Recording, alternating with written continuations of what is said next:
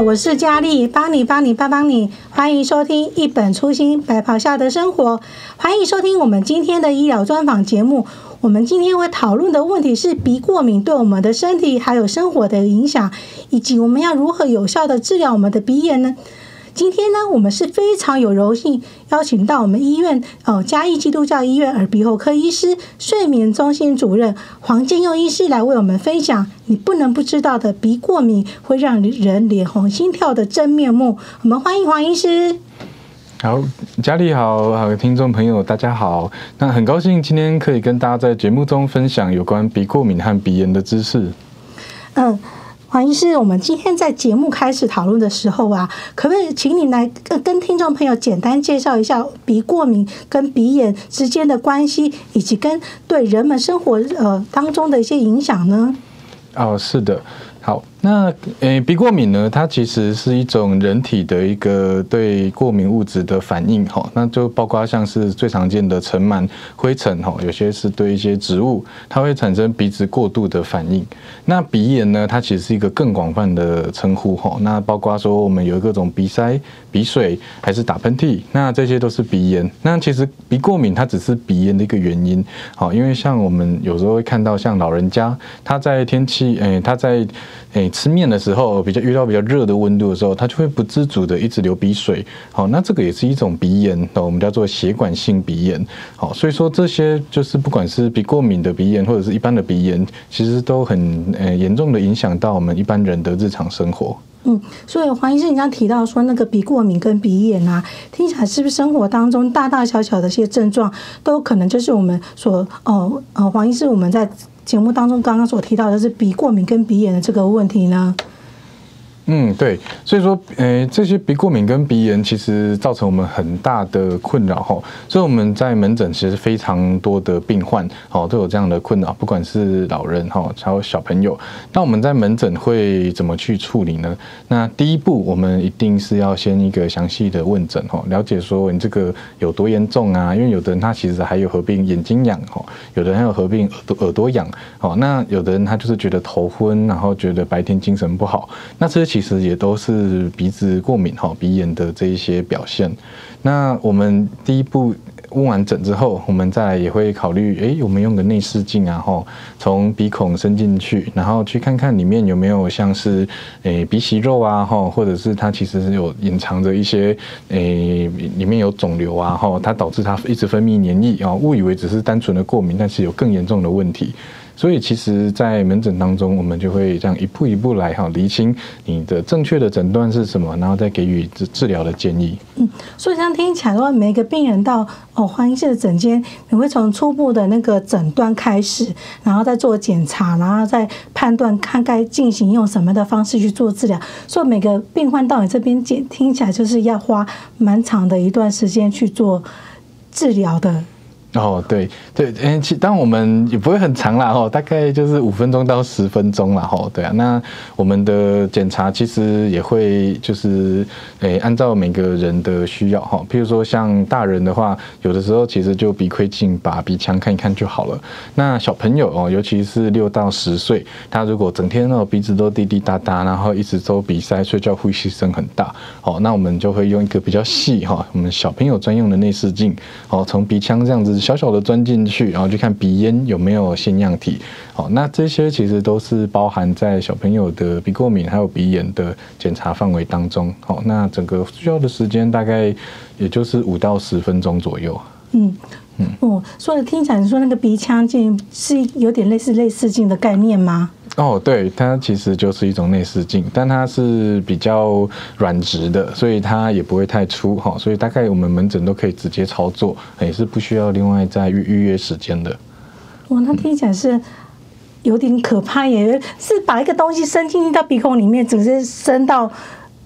鼻腔的里面最里面进去。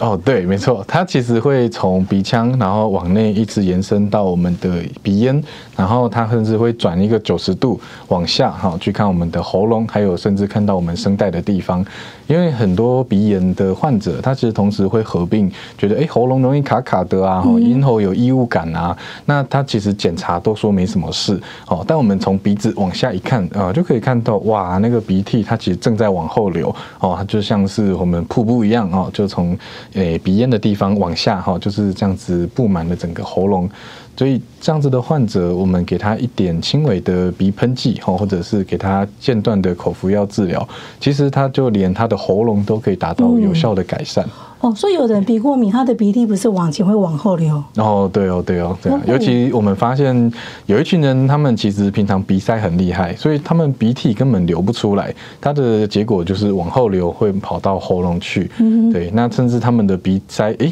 改善了，结果鼻涕就开始往前流了。对啊，所以这些其实都会遇到。那也会闻不到味道。对，也会闻不到味道。对啊。哦，原来是这样。可所以这样的话，如果说这种的问题的话，所以哦，黄医师，你在通常在治疗的部分，通常这些的症状都可以口服药就可以治疗了吗？哦，是，所以呃，口服药其实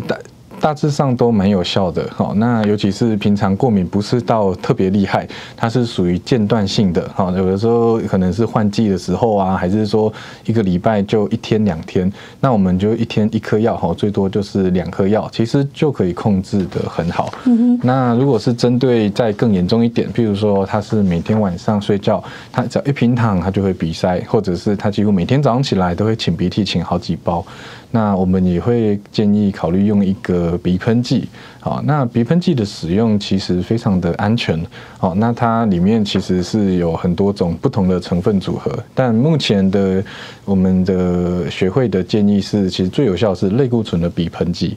对，那很多民众会担心啊，哇，类固醇听起来不能用太久，对呀，对呀，那怎么办？但其实啊，我们做成鼻喷剂之后，它是只有局部的作用，几乎没有全身的吸收，所以很多的小朋友或者是孕妇哦，我们小朋友跟孕妇都最不适合一直吃药了，我们都可以考虑用鼻喷剂作为第一开始的治疗，那其实是安全而且还非常有效的。嗯，是，可是如果说这些。症状很很严重的人，他像刚刚黄医师讲，他说他是口服用药，一天一次或两次，甚至他在用到那个鼻喷剂用了之后，还是不行，他还是那个一直每天在包饺子，包那个鼻涕的饺子，包不停的话，然后甚至躺下去一直在呃咳，就是鼻涕到有咳嗽的话，那这些人怎么办呢、啊？还有救吗？哦，对啊，所以这一类患者也的确很常会到呃我们医院来求诊哈。那其实。在下一步呢，我们就可以考虑用手术的治疗。那手术的治疗其实也有非常悠久的历史哈。那传统上，我们可能会看看，诶，他有没有鼻中隔弯曲导致鼻塞的问题？那或者是他其实是鼻肉很肥大哈，导致他一直分泌黏液。我们可以考虑做叫做黏膜下鼻甲切除。好，那过去的做法其实很多需要用住院哈，甚至还要再塞鼻棉。好，其实整个手术过程是会比较辛苦一点的。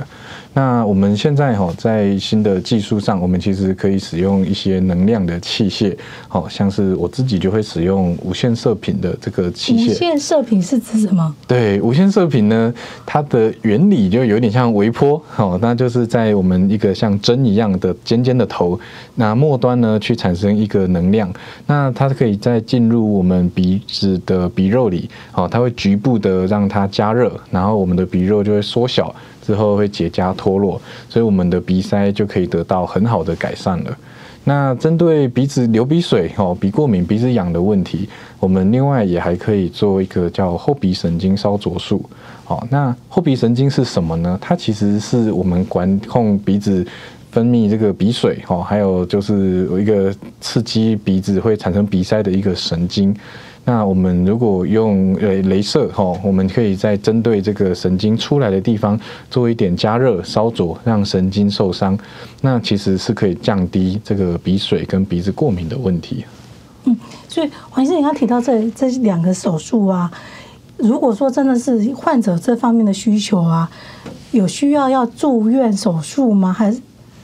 哦，是对，这个很重要，因为现在工作这么难找，这么忙碌，要请个假多困难呐、啊嗯！对对对对对，所以这个是我们也都听到了大家的心声了。嗯，对啊，那现在我们已经很努力的改良后，我们用很好的局部麻醉的药物，那我们可以让患者采用门诊手术的方式进行，就不用住院了。对，就不用住院了。对，那他大概手术时间是三十到五十分钟不等，那手术完就回家了。哦，所以我们曾经有诶，就是病患来，他就是诶上班的时间中间请假请两个小时，那来手术，那完成了之后呢，他就回去就继续上班了。我，继续，所以等于是说，他只要请，算是说可以请个半天的时间来。就回去上班都不会有任何的症状，也不用塞鼻条吗？哦，对，通常是第一天可能会觉得，哎，鼻子有点像感冒这样，哦，因为毕竟还是有伤口，嗯，对，所以他会觉得，哎，有点闷闷的啊，胀胀的啊，哈，但其实是不会影响他的说话、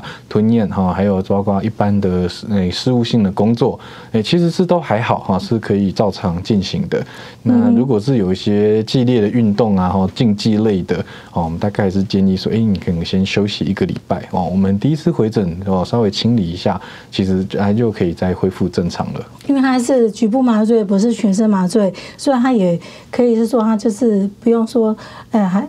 就是还有什么恢复时间什么就没有？对对对，没错，对啊，所以这就是因为我们可以让他的出血已经降到很低，所以我们才可以安全的让病患直接回家，哦，不需要再住院观察两三天。那这个过程其实整个疼痛指数，根据我们经验，其实也还好哈。我们其实稍微诶，差不多十六、十七岁哈，在转年轻人哈，其实都对痛很敏感哈，都很害怕到会不会痛的问题，其实也。都很顺利的完成了，嗯，所以这部分其实可以提供一个还蛮舒适哦，而且有效的一个就医的经验。嗯，它就是等于是局部麻醉，就是你用那管子伸进去鼻腔里面去做那个局部的麻醉跟烧灼，就像刚刚黄医师讲的那种射频。对，就是射频。对它的原理呢，它其实就是用几乎像针头一样大的一个器械。那我们从鼻孔哦，经由自然的孔洞，诶，伸进去。那我们一开始鼻塞的患者，他其实整个鼻腔是没有空间的，所以我们就会从前头开始局部的加热，它就会萎缩。那它整个鼻肉消小之后，我们就可以深入到最里面。好，其实我们的鼻腔到最里面可以到。七不七公分八公分之深，嗯，那在我们无线射频的进行当中，诶，其实它空间露出来之后，我们这样子针进到七八公分的地方，患者是没有什么感觉的。哦，有些人会告诉我，诶，它有一点酸酸的。那有些人会觉得说，哦，好像有一点就是那个麻麻的。哦，但至少大概都不是到疼痛的感觉。也可以说在那个。脸的那个外表来看是没有什么样的那个伤口在那边，也都没有在那。哦，对，因为全部的伤口都在鼻孔内，对啊，是我们外表上看不到。对对对，外表上看不到，尤其现在大家还是有戴口罩的习惯。嗯、其实口罩戴着，哎，真的看不出来这个人刚刚从刚从手术室出来。嗯，对，其实还蛮舒适的。哦，所以这样的话，这两个刚刚哦，黄医师提到这两个的手术来讲，真的是比以前早期的那些的那个比过敏那些手术来讲，真的是进步非常的许多了。对，没错，像佳丽说的，其实以前手术是非常的辛苦哈，我们要住院哦，还要塞鼻棉，所以他常常顺位会放的比较后面，我们真的哇，吃药吃到已经都很受不了了，才会考虑手术。可是我们现在发现，哎，我们简化整个手术的流程，那让它的可见性比较高，患者其实就可以考虑把这个手术的治疗放在比较前面的顺位，哦，因为其实，诶，他这样子对生活品质的改善，诶，我们的问卷统计起来，诶，鼻塞的改善率可以达到百分之九十六左右，哦，所以其实是蛮推荐给我们长期鼻炎、好鼻塞的患者可以考虑做使用。因为就是老实说，我也是个鼻过敏的一个患者啦。因为真的是鼻过敏，对生活上来讲，真的是影响是蛮大的。尤其是呃，之前我找黄医师嘛，就是还没用鼻喷剂之前来讲，真的是早上起床是最痛苦的时候，整天是头昏昏的，没办法做事情，真的是呃。使用鼻喷剂之后，真的是改善非常多。对，所以我要在想，万一真的后面还是真的不行，可能就要找黄医师来解决鼻过敏的问题了。因为真的鼻过敏对生活上，呃，呃，就是生活品质会降低。那真的是，如果说能改善我们这些鼻过敏的一些呃的一些痛苦的话，真的是我们的生活品质是可以大大提升的。就至少说不会早上起来头昏昏的，然后还要闻不到味道，还要再包饺子这样子。是啊，所以呃，对这些这些在治疗呃手术患者来讲，这是一个很有价值的一个。讯息，因为真的是很多人都不知道有这方面的新的一个技术。那呃，黄医师在我们节目的最后啊，可不可以就这个主题的新的部分，再针对我们这些呃听众朋友，再来有一些叮咛的部分，让我们知道说，在我们后面如果说真的是想要好好的治疗我们的鼻过敏跟鼻炎的话，有什么要特别注意事项？跟我们如果正在做选择，我们可以怎么样去做选择呢？嗯，好，是，所以呃，针对就是鼻炎跟过鼻过敏的患者，其实常常都处在已经习惯了，就是说啊，我的鼻子随时都有一边是塞住啊，或者说每天都要用掉一包卫生纸，都觉得这好像是理所当然的哦。但其实现在的技术其实诶成成成长的非常的快，我们其实除了吃药喷药之外，其实也可以用很舒适的手术哦，来帮助我们的听众朋友解决这些鼻。鼻塞、鼻水的困扰，哦，那其实如果有需要，我们现在其实像粉丝专业哈，还有网络平台，其实也都很方便，可以直接来做一些这样子相关讯息的询问。嘿，那其实这个是一个现在网络时代，真的是给大家就是很多新的知识。嗯、是啊，谢谢黄医师今天在百忙当中还特别拨空来跟我们分享这个鼻过敏跟呃鼻炎的一些治疗的一些新选择。那听众朋友要记得在我们周二下午四点的时候准时收听我们一本初心白袍下的生活。谢谢，拜拜。好，谢谢，拜拜。